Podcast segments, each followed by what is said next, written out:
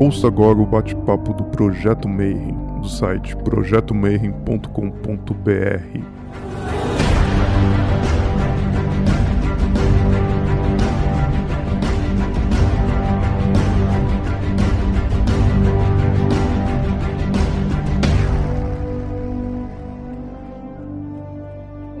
para você que é de bom dia, boa noite para você que é de boa noite, boa tarde se estiver vendo isso aí depois no teu trabalho, no YouTube, quando a gente libera. Se você está aí no futuro, a gente está em 2020, estamos trancados em casa dessa vez, e o Projeto Mayhem, ele surge porque a gente tinha um simpósio onde a gente se reunia com líderes, com estudiosos, com filósofos de várias vertentes diferentes de ocultismo e de hermetismo, e esse ano a gente está cada um em nossas casas, nos conectando através da internet. E hoje vai ser muito massa, porque hoje a gente vai conversar sobre um assunto que, para gente que é ocidental, é uma coisa assim muito diferente, né? Eu vou falar sobre Vedanta. Consegui um contato através do Rubens com um monge chamado Krishnapada Dasa. Espero que eu esteja pronunciando direitinho. Tudo bem? Seja muito bem-vindo ao nosso canal. Olá, Marcelo. Olá a todos. Estou muito feliz, é muito prazer estar aqui convosco. Muito obrigado pela oportunidade de estar aqui a, a propagar esse conhecimento e fazer parte do vosso trabalho. Krishnapada, você é responsável pelo templo em Lisboa, né? Antes da gente começar a falar um pouquinho sobre Vedanta, sobre tudo, a primeira pergunta que eu sempre faço para o convidado é pedir para ele se apresentar e contar um pouquinho da tua jornada. Então, como é que você saiu do nosso mundo? A gente chama de mundo profano, né? O mundo comum, aquele mundo ordinário, e você decidiu trilhar esse caminho e enveredar pelo monastério, por, por esse caminho de devoção? Bom, meu nome é Matheus Borges Polesso, Krishna Pada Das, é meu nome de iniciático, iniciação espiritual. Eu conheci o movimento Hare Krishna em Caxias do Sul, no sul do Brasil, no ano 2000, através de um, de um colega de escola e ele, inclusive, eram dois amigos que eram maçom. Esse meu amigo ele era muito diferente, muito revolucionário, assim, aquela vegetariano, era músico, poeta, né, escritor e filósofo. Nós estávamos tocando música, né? Então a gente tocava junto, né? Cantava e ele me apresentou eh, esse livro, a Bhagavad Gita, e começou a me falar sobre o conhecimento védico que, que se debatia no, no centro cultural lá da minha cidade, movimento Hare Krishna. Então foi ali que eu, comecei, que eu conheci e comecei a me aproximar da, do movimento Hare Krishna, que eu, digamos que foi que eu ingressei ali naquela época. Né? E aí, a partir daí, como é que foi para ir para a Índia? Né, eu estava lendo a tua biografia, né? Você foi iniciado para lá. Conta para gente, então, como é que esse momento que você falou assim, agora vai e decidiu mergulhar de cabeça nisso. Voltando à história do, do, do meu amigo, o que, que, tem a ver com a, com a decisão de eu escolher esse caminho, né? Esse amigo começou a me explicar sobre o movimento, né? Assim, muita coisa e ele morreu de uma forma muito súbita, muito é, terrível, né? Ele tinha ido nadar num rio que tinha ali perto da, da nossa região. Ele tinha, na época, assim, né? Amigos, né? Assim, o pessoal fumava ganja, né? Marihuana. E daí ele não estava muito firme na, na, na, corrente e foi, se foi, morreu, né? Abandonou o corpo e ficou 23 dias perdido no rio. E aquilo foi terrível, foi uma, um acontecimento muito ruim para todos nós. E naquele interim eu estava na busca, né? Eu tinha 17 anos, 18 anos, buscando respostas para o mundo, naquela né? idade da, da revolta. E, né? Eu tô, agora estou com 35, vou fazer 36 anos, né? Naquela época, sabe, gostava de, de, ouvir, né, rock, rock and roll, punk rock, aquela coisa, tinha banda de grupos e, e, estudava filosofia, sempre tive uma, uma veia, assim, de buscar conhecer o, a explicação do universo e das coisas. Quando eu comecei a frequentar o Centro Cultural Hare Krishna na minha cidade, tinha uma, uma pessoa ali, uma, uma uma amiga nossa que era vidente, né? Que ela tinha uma percepção extrasensorial. Quando eu chegava nas reuniões, ela me dizia: é, "Você conhece o Jefferson Cardoso que morreu recentemente?" Eu disse: "Sim, claro, conheço." Meu amigo, e ela me disse: é, mas é porque sempre que você chega, ele chega junto contigo, e ele está aqui agora. E ela começou a falar coisas assim. Quer dizer, o movimento Hare Krishna não é uma vertente muito espírita, mas ela tinha uma vertente espírita de mediunidade. Ela começou a me falar dele e eu comecei a ficar bem assim impressionado com as informações que ela me trazia, porque ela não me conhecia, ninguém, eu era muito novo ali na, na, no grupo, e ela começou a falar do, do, nosso grupo de amigos que ele contava, né? Ele pedia, dizia, ah, manda um abraço para tua irmã, Natália, manda, é, eu quero muito terminar o meu livro, ele tinha um livro de poesias que ele estava terminando, ele queria terminar esse livro e ele tinha esse desejo, me pedia, o, o ponto de tudo, o principal de tudo é que ele não aceitava de jeito nenhum a morte dele, né? Ele estava muito, é, assim, em um estado devastado, etc., e pude me comunicar com ele através dela. Então aquilo me deixou muito, muito impressionado e eu passei como um louco, assim, meus amigos, ninguém acreditou, né, minha família, ninguém acreditava naquilo. E eu fiquei meio que, assim, desolado, sozinho, tentando desvendar o que era aquilo e buscar respostas. E... Até que nós fizemos uma cerimônia, uma cerimônia bem, bem hermética, bem esotérica, que se chama Agni Hotra, que beneficiou imensamente a, a vida daquele meu amigo, em que ele foi, foi elevado, foi beneficiado a, a, ter uma, uma, uma, próxima encarnação melhor, né? Resumindo a história, mas aquilo, aquilo foi meu, digamos assim, o meu ponto de partida, assim, principal. E dali eu, eu, eu comecei a me comunicar com um mestre que é o meu mentor, né, Parangati Maharaj, e ele me convidou para ajudá-lo num projeto no Rio de Janeiro, no ano de 2003.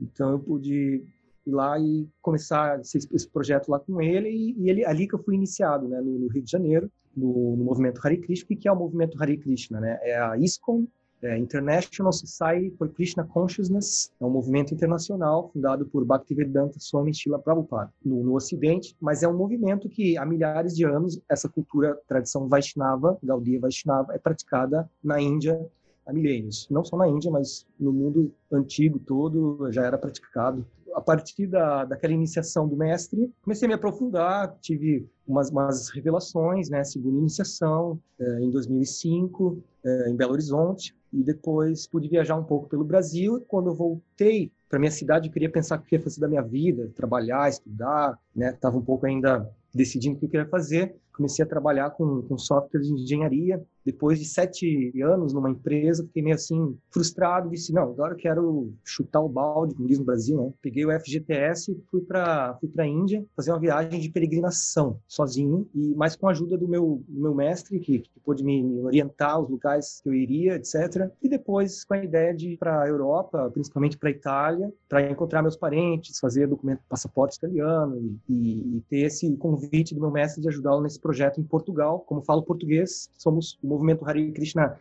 é muito pouco aqui em Portugal, poucas pessoas. Começou em nos anos 90 como uma instituição formalmente registrada e teve nos anos nos anos 70 só uma passagem por aqui de, de um grupo de, de, pessoas que seguiam Hare Krishna e mas não houve nunca uma continuidade de um projeto sério.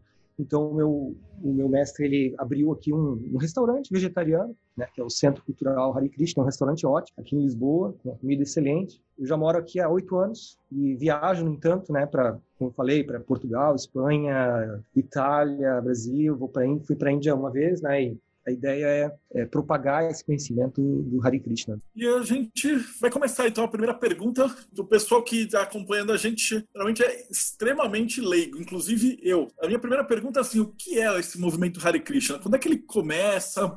É, quem, quem foi o fundador? Passa um pouquinho da parte histórica, assim, no começo, bem no comecinho. Então, o movimento Hare Krishna, ele foi fundado por esse senhor aqui que está no quadro acima de mim, é o Bhaktivedanta Swami Prabhupada, com uma idade avançada de 70 anos, assumiu uma missão de ir para o Ocidente a pedido do, do mestre dele para difundir, estabelecer consciência de Krishna, o Gaudiya Vaishnavismo, no Ocidente e propagar principalmente língua inglesa. E ele escolheu ir para os Estados Unidos da América. Em 1965, ele chegou no porto de Boston, completamente sem dinheiro, com alguns livros, poucos contatos, uma situação bem precária, bem difícil, bem incerta. E, no entanto, teve um, foi extremamente bem exitoso no, no trabalho dele lá. Ele, ele encontrou lá muitas pessoas interessadas, né? Os na época tinha o movimento da contracultura, os hippies, pessoas, né, o pessoal eh, utilizando LSD e tentando buscar experiências psicoativas, experiências psicológicas e espirituais, buscando, né, alguma coisa, ele encontrou pessoas inquisitivas, pessoas interessadas que, que o ajudaram a estabelecer o movimento Hare Krishna nos Estados Unidos, portanto, em 1966, o movimento Hare Krishna, ou a International Society for Krishna Consciousness, Sociedade Internacional para a Consciência de Krishna, foi assim estabelecida com, como um registro formal no, no Ocidente.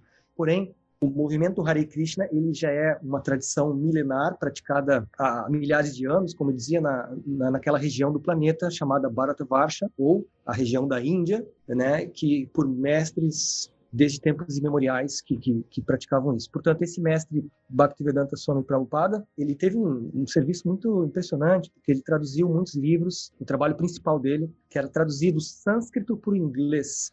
E ele não foi somente um, um mestre que, que, que, que se promover por fama, prestígio, poder, como, como muitos outros mestres assim que, que nós vemos que tem assim algumas pessoas que ficam muito famosas porque lançam um livro e mas não ele quase ele não é conhecido, mas ele, é, ele deixou mais conhecido o movimento que ele estabeleceu, a sociedade que ele estabeleceu do que ele mesmo, e os livros dele, o conhecimento que ele trouxe. Então, essa é uma característica impressionante da humildade desse mestre é, Prabhupada, ao qual eu recomendo imenso que, que, pesquisem, que leiam a biografia dele, que é bem interessante. Esse mestre, ele, ele trouxe uma tradição através do, do, do, mestre dele, através de uma corrente de mestres, né? Ele, ele vem estabelecer, passar uma, uma, um conhecimento da tradição e ele não alterou o conhecimento, ele, ele trouxe o conhecimento como ele é, porque por isso que compilou esse livro, ele traduziu e comentou esse livro Bhagavad Gita como ele é.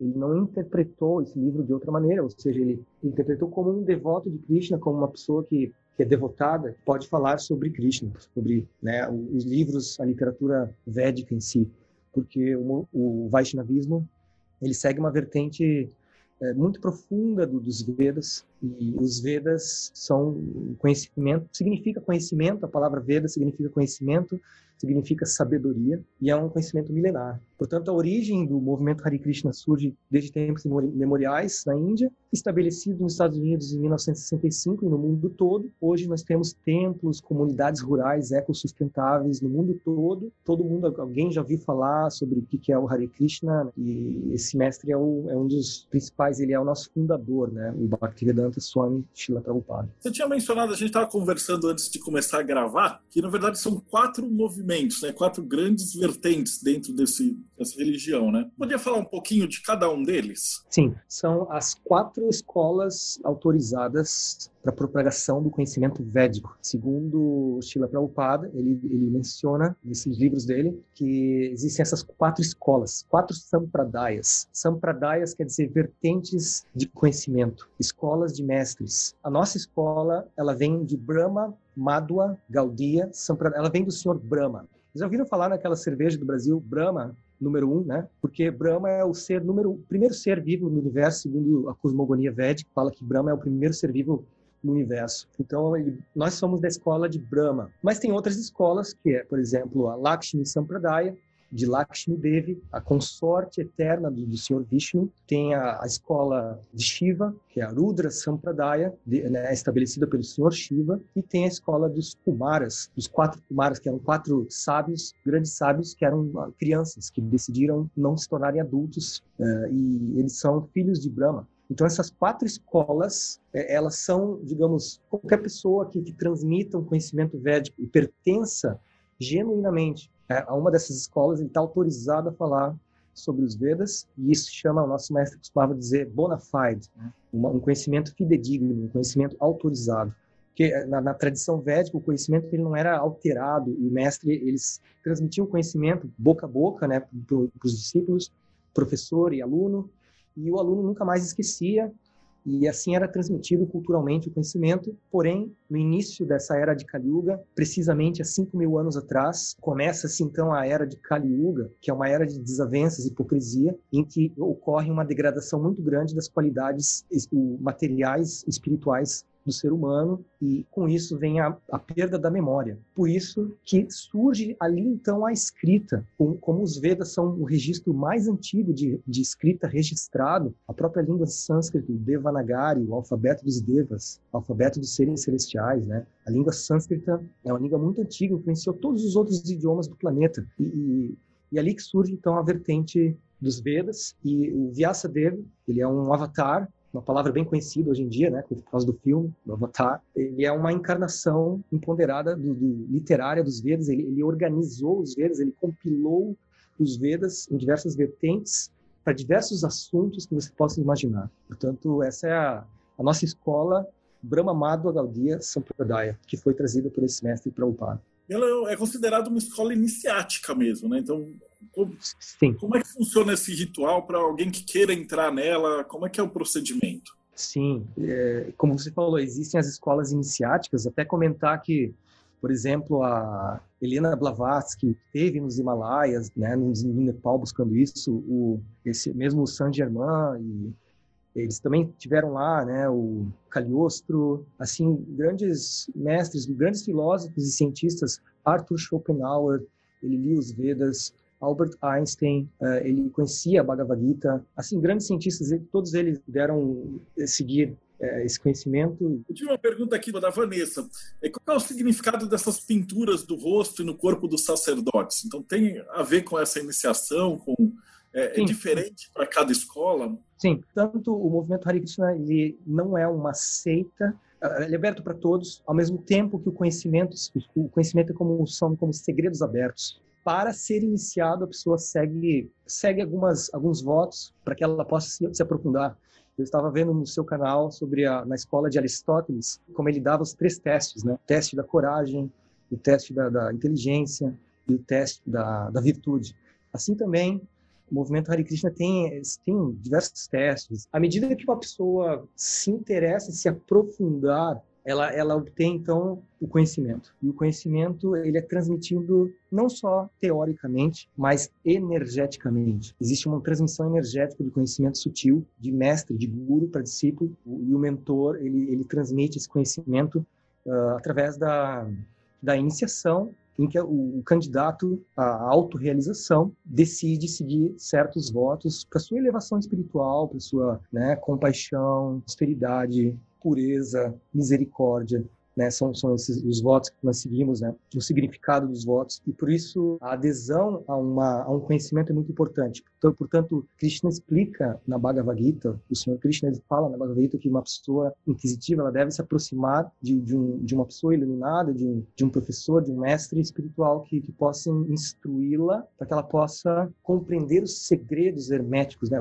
Enfim, né? Hermenêutica do universo, né? Das origens da alma, de, de tudo. E, e tudo começa com a aproximação de uma pessoa. Portanto, o conhecimento ele é revelado descendentemente. Sozinho não podemos nos tornar assim, digamos, autorrealizado. O conhecimento ele vem pela pela vontade, pela misericórdia, pelo desejo de uma alma elevada que vai elevar outras pessoas. Assim também no vosso canal vocês estão aí a difundir conhecimentos. Pessoas estão sendo beneficiadas. Esse conhecimento vem através de vocês. Então é muito reverenciado a questão da do respeito. Tem uma pergunta que, na verdade, é, é, anterior. É que você falou um pouquinho do Bhagavad Gita. Eu queria que você contasse para o pessoal leigo é, do que, trata o Bhagavad Gita. O que é uma história? São contos? É como a, o pessoal faz uma comparação meio tosca como, como se fosse uma Bíblia dos, dos Hare Krishnas. Qual é a pegada do, do Bhagavad Gita? Olha, esse sinal aqui significa a nossa linha filosófica na Índia. Nós somos da Brahma Madhva Gaudiya Sampradaya. Tem outras Sampradayas, outras correntes que usam diferentes sinais na testa. O desenho é feito com um barro sagrado que vem do Rio Ganges e canta-se mantras para cada chakra, cada chakra do corpo. E é para uma reverência, para uma proteção do corpo, para lembrarmos nós somos almas espirituais, nós somos é, o templo, o corpo é um templo sagrado, é um veículo sagrado, né, que temos que proteger e por isso que temos esse sinal que representa a nossa escola filosófica. Agora, Bhagavad Gita, esse livro aqui significa Gita, significa canção, Bhagavat quer dizer Supremo, a canção do Supremo. Aconteceu, de fato, há 5 mil anos atrás, esse diálogo incrível entre Arjuna e Krishna, são personagens da Bhagavad Gita, que não são personagens fictícios, personagens reais. Quando estuda sobre a história da Índia, também vai, vai, vão chegar lá nos reis, vão chegar na, na, na origem dos reis, da, das dinastias, vão ter o conhecimento disso. Portanto, o Bhagavad Gita ele é um capítulo do Mahabharata, que é a grande epopeia, a história do mundo antigo, conta a história de todo mundo. E o Bhagavad Gita ele tem 700 versos. Em sânscrito, o, o nosso fundador ele costumava trazer o sânscrito mesmo e a tradução palavra por palavra dos versos e o significado para explicar o conceito conciso daqueles versos. Portanto, a história da Bhagavad Gita é que existia uma, uma guerra entre duas famílias, os Kauravas e os Pandavas. Os Pandavas eram cinco irmãos, ao qual Arjuna fazia parte. Krishna estava ao lado dos Pandavas. Os Kauravas, eles não eram virtuosos. Eles eram muito invejosos e é, representando uma degradação dos reis santos da época. E Arjuna ele era muito amigo de Krishna, ele pediu para Krishna guiasse a quadriga dele. Krishna então orientou eles na, na guerra de Kurukshetra. Bhagavad Gita aconteceu numa guerra, num episódio chamado a Guerra de Kurukshetra, um local que existe até hoje na Índia, onde milhares de guerreiros com quadrigas, elefantes, arco e flechas, equipamentos militares, assim, tiveram que se enfrentar e morreram muitas pessoas. E, portanto, antes de começar essa guerra, exatamente, precisamente há 40 minutos, o tempo de um diálogo de 700 versos, foi que começou a Guerra de Kurukshetra e foi falado, portanto, a Bhagavad Gita, né? Esse livro fantástico. E é um livro que serve para o homem de hoje em dia, a sociedade de hoje, pra, principalmente para o final dos tempos. É um tratado psicológico, filosófico, fabuloso. Toca em temas sobre o controlador supremo, o que é o karma, o tempo eterno, ciclo cósmico das eras, o papel da entidade viva no universo e Prakriti, a natureza material. Esses cinco, nessas cinco temáticas gira então o diálogo sagrado da Bhagavad Gita, ao mesmo tempo que é, que é uma, uma, história real. Existem algumas traduções da Bhagavad Gita que, que, comentam que Krishna ele é um personagem fictício que surge do, do Brahman, né, que surge da luz, que vem e vai embora. E... Mas não, é um personagem real é a encarnação mesmo do Supremo que vem estabelecer o Dharma do planeta Terra naquele momento. E que ali, então, se estabelece o final da era de Dwapara Yuga, é um término de uma era. Né? O diálogo da Bhagavad Gita representa o término da era anterior à nossa. Uh, e dentro dessa vertente, a próxima pergunta que a gente faz é assim: o que, que, seria essa religiosidade ou magia? Né? Em outras religiões, a gente considera com essa religação com o divino. Como é que Sim. isso se manifesta dentro do Hare Krishna? A palavra religião também vem do latim religare, e a palavra yoga vem da raiz yud, conexão, união. Essa união é uma união, a religiosidade, a conexão, a yoga do eu com o super-eu, com a super-alma, com, com o ser supremo com a causa de todas as causas, a origem de tudo, e mais do que tudo isso é o estabelecimento de um relacionamento amoroso eterno que a alma tem com o Ser Supremo. Essa revelação, para nós, é estabelecida através de uma prática chamada Bhakti Yoga, o serviço devocional. Portanto, seria uma definição, digamos, mais completa de, de religiosidade, ao passo que magia, misticismo, existe um outro conceito que é o conceito da, da aquisição de certos poderes, certas siddhis yógicas. A palavra siddhi em sânscrito significa perfeições, né? Perfeições yógicas, místicas. E no livro de Patanjali, que foi um, um yogi que, que estabeleceu os Yoga Sutras, ele descreve, por exemplo, as perfeições que um yogi que consegue através da meditação, através da prática de austeridades e penitências e meditação profunda e de muitos anos de prática desenvolver então esses poderes que são, que no caso seria a magia. Também quero dizer que a, a magia no caso na Guerra de Kurukshetra, eu gosto muito de RPG, né? Eu acho que esses filmes aí, Senhor dos Anéis, eles não tiraram isso do nada, assim, né? Eles tiraram muita coisa dos Vedas. Por exemplo, os guerreiros na Guerra de Kurukshetra, eles disparavam armas elementais, né? Quer dizer, eles tinham certos mantras que eles cantavam e a flecha ela podia sair com, com poder de fogo, poder de água, poder do vento, poder do som, elementais da natureza. Os guerreiros, eles eram místicos no passado eles tinham esses poderes. Então, essa seria uma magia que, que os guerreiros, por exemplo, na Guerra de Kurukshetra, podiam manifestar depois do diálogo da Bhagavad Gita. E uma das magias supremas que foram que aconteceram naquela época ali, um acontecimento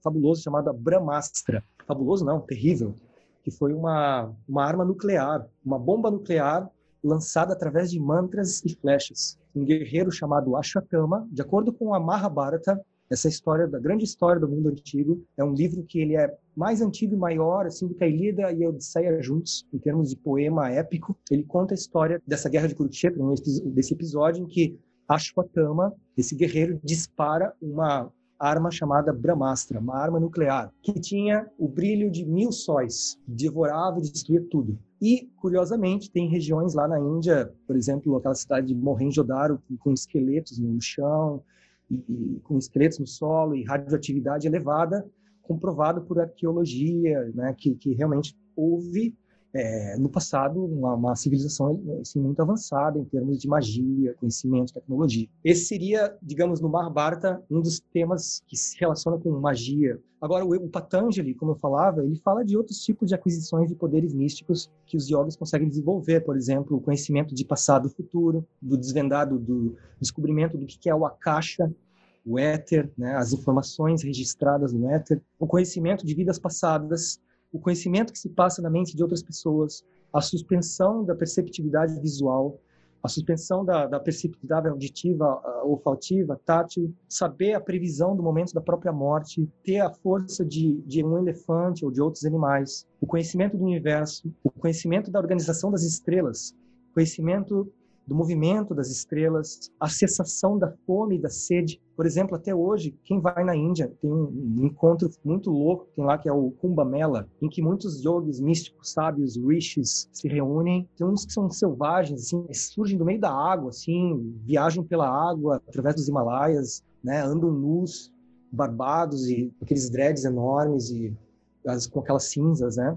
E, e, eles conseguem controlar esse tipo de, de poderes, tem certos poderes, assim, né? não, é, não é muita novidade essa tradição na Índia de que pessoas conseguem levitar, homens que sentam em camas de espinho, essas coisas que... Então, poder de levitação, o domínio do fogo, é, deslocar-se no espaço, maestria dos cinco elementos, redução do tamanho, é, onipotência, onisciência, tudo isso são siddhis yógicas que uma, qualquer pessoa, qualquer pessoa pode desenvolver através dessa prática de austeridades e penitências, de meditação profunda, que não é o, o foco dessa era de Kali Yuga. Segundo os Vedas, nessa era de Kali, o, o processo mais fácil, mais rápido, mais supremamente benéfico é o canto muito fácil desse mantra, o Maha Mantra, Hare Krishna, Hare Krishna, Krishna Krishna, Hare Hare, Hare Rama, Hare Rama, Rama Rama, Hare Hare. Através desse mantra, uma pessoa pode se autorrealizar, alcançar a liberação do samsara e desenvolver uma coisa muito mais valiosa que isso, que é o despertar da consciência, o amor puro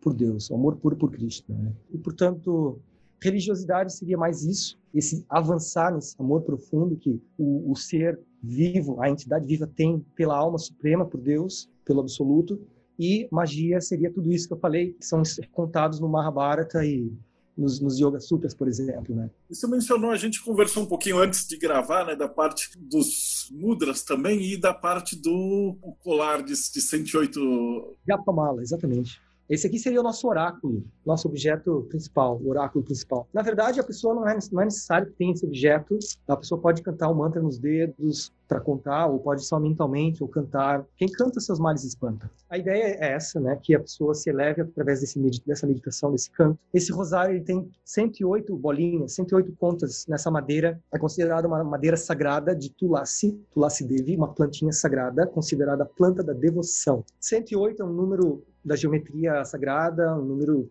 do universo, 108 Upanishads, 108 golpes. Mais ou menos a meditação que acontece nesse oráculo, nesse rosário, é de sete minutos para fazer uma volta nesse mantra Hare Krishna, Hare Krishna, Krishna Krishna, Hare Hare, Hare Rama, Hare Rama, Rama Rama, Hare Hare. Alguém pode perguntar, tá, mas isso é muito repetitivo, por que, que eu vou ficar repetindo esse mantra? Mantras são palavras de poder.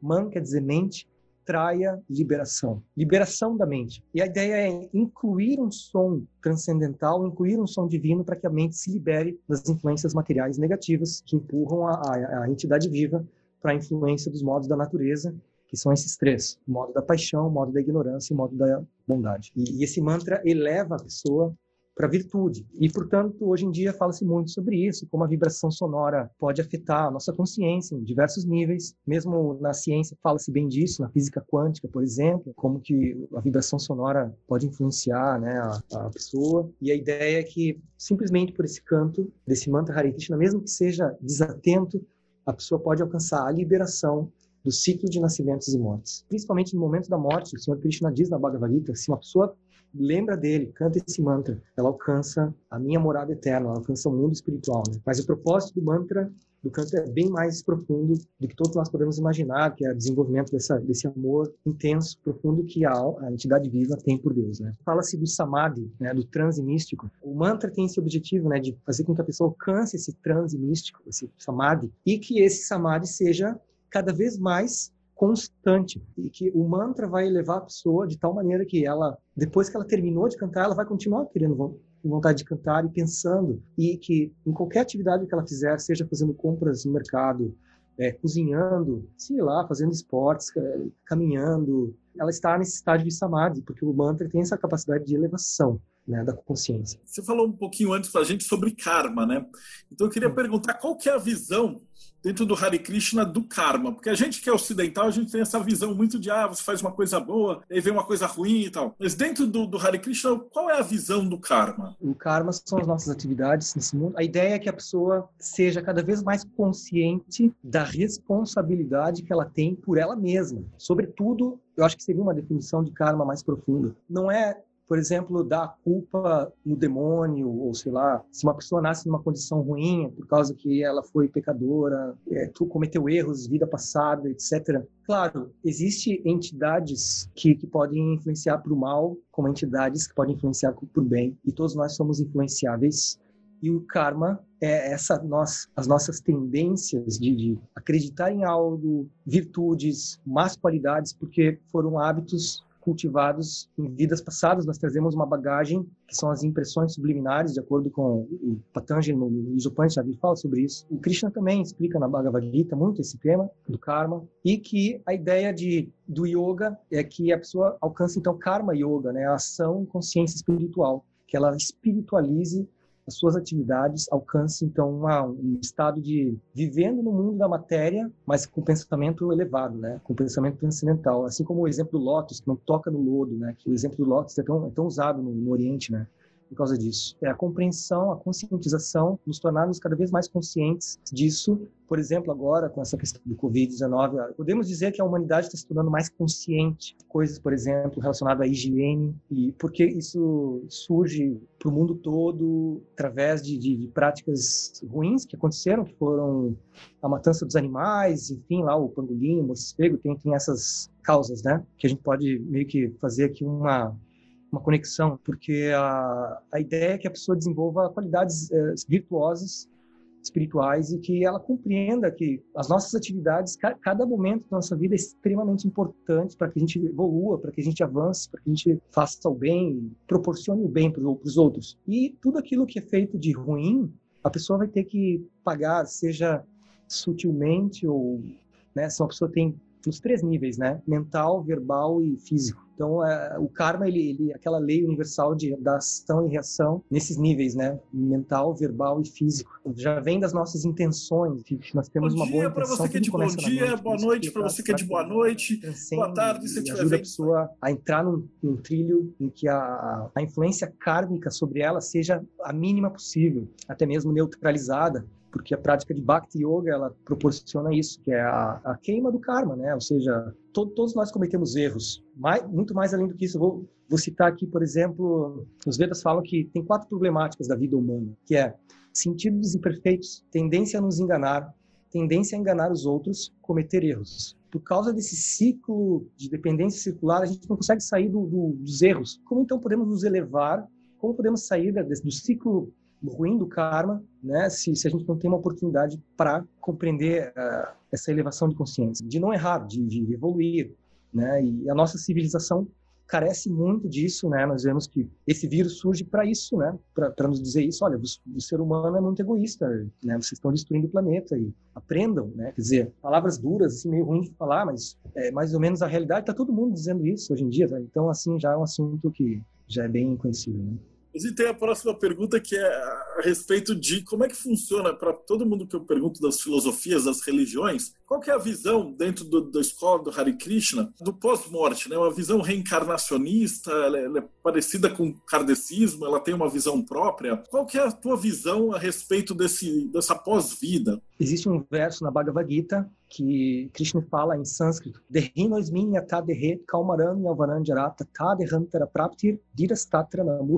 Krishna explica, assim como uma pessoa passa seguidamente da infância à juventude e à velhice, assim também quando ela chega no final da vida, ela passa para um outro corpo. Mas uma pessoa sóbria, não se perturba com essa mudança. Então, atingir esse estágio de vira, de, de sobriedade, é o segredo, é, é a vantagem para isso, né? Uh, existe sim uh, esse ciclo de nascimentos e mortes, a reencarnação, uh, o Vaishnavismo, o Gaudiya Vaishnavismo, ele vai muito além do que uh, outras linhas filosóficas se aprofundam em relação à compreensão da, da, da, reencarnação, mas não não entra muito em detalhes, assim, em termos de falar com espíritos, essas coisas, né? Incorporação, tem outras vertentes que falam, que atuam sobre isso. Mas sabe-se que existe isso, que a pessoa pode desencarnar. Existe também um, uma compreensão sutil de elevação da consciência em termos de concepção de vida biológica. Por exemplo, uma pessoa pode degradar-se para vidas inferiores, vidas de animais, por exemplo, selvagens ou de, enfim, de vermes, de, sabe, de toda a vida mais horrível que uma pessoa possa imaginar, até uma vida muito elevada que são as vidas dos seres celestiais, dos semideuses, dos seres que são os controladores cósmicos universais, são seres que têm uma, concepção interdimensional muito mais elevada, mas ainda assim são seres materiais. Esse mundo material é, é imenso e tem essa oportunidade de que a alma encarne, desencarne pro, até mesmo para um outro planeta. Tem o nosso fundador escreveu um livro chamado Faça Viagem a Outros Planetas. E ele fala sobre isso, que através do yoga, uma pessoa pode, os yogis podem escolher até planetas que eles podem ir. E os Vedas descrevem com detalhes sobre esses planetas. Então, a reencarnação, a ideia é essa, o samsara. Na verdade, o termo reencarnação é usado no Bhagavad Gita a palavra transmigração, né? A alma transmigra de um corpo para o outro. E a ideia é que ela alcance a liberação, pronto. Mas no processo de transmigração da alma, existem uh, os cinco elementos materiais, que é o corpo grosseiro nosso, que é feito de terra, fogo, água, ar, éter, mas o corpo sutil, onde a alma é transportada, é feito de mente, inteligência e ahamkara, falso ego, que são três conceitos bem interessantes explicados na Bhagavad Gita, que alcançam né, esse plano astral, esse plano sutil. Ela, ela viaja então nesse corpo sutil, nesse corpo feito de mente, inteligência e falso ego, que são que é a bagagem, nada mais, nada menos que ela, a bagagem que ela trouxe em vidas passadas, né, de o que ela fez na vida dela atual. Então ela pode, enfim, sofrer ou então se beneficiar imenso de acordo com as atividades dela. E, e é bem aquela cena que foi explicada no, no filme Nosso Lar do Allan Kardec, né, do, do Chico Xavier, né? Né? Aquele filme é, é fabuloso, né? Inclusive foi feito agora o mapa, o mapa astral do planeta agora, dizendo que as confluências astrais estão mais ou menos da época da Segunda Guerra Mundial, né? Quer dizer, esse vírus aí mais de um milhão de pessoas já morreram, né? Não está uma época muito auspiciosa, muito benéfica assim, para a natalidade. Né? A gente já está quase chegando no finalzinho. Que conselho que você daria para alguém que está começando agora? O cara decidiu, ele começou a assistir, caiu sem querer aqui nessa nessa entrevista, olhou e falou assim: Poxa, tem que, tem que ter alguma coisa maior do que só esse mundo material. Que conselho que você daria para o cara que teve esse estalo agora? Poxa, o conselho principal é que, para aqueles que, que já têm uma, uma facilidade, um interesse, que, que busquem praticar essa, esse processo de meditação, desse mantra Hare Krishna, Hare Krishna, Krishna Krishna, Hare Hare, Hare Rama, Hare Rama, Rama Rama, Hare Hare. O grande canto da liberação. Esse é o Dharma dessa era de Kali Yuga, de acordo com os Vedas. Procurem saber que os Vedas não são conhecimentos que surgiram inventados por alguém. É um conhecimento muito antigo, muito fabuloso. E, e esse livro aqui é, fala disso tudo. Esse livro, Bhagavad Gita, é o principal. Eu recomendo que vocês estudem, que vocês leiam esses livros, que, que busquem aí o centro Hare Krishna mais próximo das vossas casas aí e se aprofundem nessa literatura incrível da Bhagavad Gita. É, esses livros de, de Bhaktivedanta são Prabhupada estão em diversos temas, diversas até mesmo para quem estiver em outro país tem diversas traduções assim com, com, com uma abordagem mais introdutória e é principalmente isso é, busquem esse conhecimento que eu acho muito interessante os Vedas não, não são só um conhecimento sentimental eles tratam da essência do summum bonum da essência da, de qual é a meta última da vida. Queria mencionar que os Vedas, por exemplo, na cosmogonia, né, na cosmologia, por exemplo, os, os, gregos eles acreditavam que a Terra era redonda. Né? Nos Vedas a palavra Terra significa Bugola, Terra, Bu-gola, redonda. Outra palavra para Terra é Jagat, aquilo que se move, palavra em sânscrito. O sistema solar era chamado de Surya Malika. Surya quer dizer sol, Malika quer dizer guirlanda. Quer dizer, eles já tinham esse conhecimento há milhares de anos atrás, 10 mil anos para mais, de que o Sol estava em movimento, a Terra estava em movimento, os planetas giram em torno do Sol como guirlandas que estão sobre o Sol. Por exemplo, já tinham conhecimento das constelações. Por exemplo, a estrela Antares era conhecida como Shesta, aquela que é a maior, a mais velha, e que é um dos corpos celestes maiores que existem no firmamento. Por exemplo, a velocidade da luz já era explicada nos Vedas com outros termos, era 2.202 yojanas em meio Nimesh, exatamente a velocidade da luz que os cientistas sabem que existe hoje. Eles sabiam a diferença entre planetas e estrelas. A pergunta é, como que eles sabiam tudo isso? Como é que eles tiraram todo esse conhecimento tão avançado? Bem, é uma cultura fabulosa de se aprofundar e que a ciência da, da tradição védica ela se aprofunda tanto no externo, na cosmologia, na cosmogonia, na origem de tudo, da, dos universos paralelos que emanam do corpo de Vishnu, Hoje em dia, na física quântica, sabe-se disso, a ciência entende isso, de que existem universos paralelos, a termodinâmica, a eletrônica funciona por causa disso. O Heisenberg, ele leu os Upanishads, o princípio da incerteza, ele extraiu o conceito dos Upanishads. Quer dizer, ele não foi ele que inventou aquilo, né? O princípio da incerteza, as partículas dentro do átomo se comportam como ondas ou como partículas. Tudo isso, sábios, os cientistas, as pessoas inquisitivas sabiam, extraiu muita coisa dos Vedas, como esses mestres aí da Helena Blavatsky e esses outros mestres que seguiam esse, esses temas, e que muita coisa está corroborada pela arqueologia, porque muitas vezes Hare Krishna ele é confundido como um, um sentimentalista, uma pessoa que está ali cantando, sentimental, que não tem muito conhecimento acerca da, né, do, da humanidade, do, do universo, etc. Mas, pelo contrário, pelo simples fato de cantar esse mantra Hare Krishna, mesmo sem se a pessoa querer se aprofundar com conhecimentos é, profundos da, da, história da humanidade, da, das civilizações védicas passadas, se uma pessoa simplesmente canta esse mantra Hare Krishna, ela vai, ela vai conseguir alcançar toda a, a perfeição da vida a meta última da vida, que é essa iluminação, essa, digamos, essa busca pela essa desenvolvimento do amor puro por Krishna, né? E também, por exemplo, queria citar o exemplo do Ramayana, que é um livro fabuloso também, né? Que tem ali a história do Sr. Ramachandra. Até hoje tem ali o registro da ponte Seto, que é uma ponte que é até fotografada por satélite, que foi montada por pedras flutuantes. Até hoje existe essas pedras que uma pessoa que carrega uma pedra dessa, uma pedra pesada, mas ao mesmo tempo é, é, ela flutua na água. É uma coisa misteriosa, assim, que, que existe, que eles construíram aquela ponte que ligava o Sri Lanka à Índia. Portanto, a Índia é repleta de conhecimentos assim fabulosos e mas a, a, essência que o Vaishnavismo, que a nossa vertente segue, é que Krishna é, é a causa de todas as causas. Na, na concepção védica, o, a divindade é um casal, Radha e Krishna, Krishna masculino, Radha feminino, supremo feminino masculino. A divindade é um casal, casal divino como diz também em filosofias né, no cristianismo, né, o, o Deus criou o homem à sua imagem e semelhança. Mesmo Jesus falava isso, né, que, que há muitas coisas, há muitas moradas na casa do meu Pai, há muitas coisas para serem faladas, mas ainda não é a hora, porque naquela época, naquele tempo, lugar e circunstância, ainda não era aquele momento de falar aquilo para aquele povo. Mas hoje todo esse conhecimento está aberto, está ali disponível para que qualquer pessoa possa se aprofundar. Eu tenho aqui, por exemplo, esse livro que é o Comentários do Quinto Canto do Bhagavad Purana, do Srimad Bhagavatam, que conta uh, sobre a cosmogonia védica. São comentários dos, dos acharyas, dos mestres. E, e, aqui fala sobre isso, né? Por exemplo, ó, a estrela Polaris, os universos ali, os planetas estão em movimento, as estrelas estão em movimento. E existe essa compreensão não somente do interno, mas uma compreensão detalhada, profunda também acerca dos mistérios do universo. A Angélica ela perguntou: esse mantra qualquer um pode praticar, né? Então depois eu vou te pedir se você tem. Como é que a gente te acha e os links de onde o pessoal pode aprender. E aí eu vou deixar para você que está assistindo no YouTube, aqui embaixo vai ter na descrição do vídeo os links, inclusive de como é que a gente aprende esse mantra, né? Para quem quiser praticar você passa algum, algum vídeo, algum canal onde tem essa instrução para gente. Eu tenho minha página no Facebook, Krishna Pada Das, e também no Instagram. Bom, é fácil de achar ali.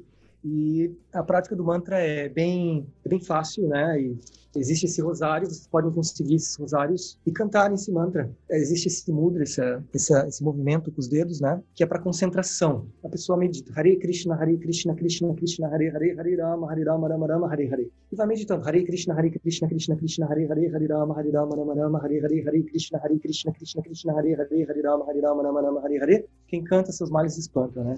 E a ideia é que a pessoa se eleve, eleve a sua consciência, se aprofunde nos mantras, mas também a pessoa pode cantar com instrumentos musicais. Tem, por exemplo, esses símbolos de metal que a gente usa para cantar nos, nos kirtanas, nos bhajanas. Né? E aqui tem, uns, tem ó, Hare Krishna, Hare Krishna, Krishna Krishna, Hare Hare, Hare Rama, Hare Rama, Rama Rama. Com mil e uma melodias, assim, a pessoa não, é, não se prende a, a uma melodia só, tem infinitas possibilidades de se praticar esse mantra uma vez eu estava no encontro da Nova Consciência e tinha o encontro do Hare Krishna, eles estavam passando na rua, eles estavam tocando. E aí o pessoal que estava comigo falou: vamos cantar um pouquinho com o pessoal tal. E a gente cantou lá o que a gente parecia uns 10 minutos. Depois a gente voltou pro hotel, aí a gente descobriu que tinha passado quatro horas. E a gente ficou cantando, cantando, e você realmente sai, né, do físico. É, Poxa, Krishna Pada, foi fantástica a nossa conversa. Obrigado, Se quiser obrigado. dar um tchau pro pessoal que tá ouvindo. Sim, muitíssimo obrigado, muito honrado, Marcelo. Parabéns pelo projeto Mainhen, parabéns pela vossa iniciativa. É, muito grato a todos pela bondosa atenção, gratidão profunda. Hare Krishna, fiquem todos bem. E para você que tá, acompanhou a gente até agora, com todos esses links e como é que você usa esse mantra, tudo tá tudo aqui na descrição do vídeo. Se você não deu ainda, dá o seu like, dá o seu joinha, seguir o canal e todas essas paradas de youtuber que a gente está aprendendo. E essa foi a nossa entrevista 86, então segue o canal que tem mais 85 entrevistas, todas as vertentes que você puder imaginar. E a gente se vê no próximo Bate-Papo Mayhem.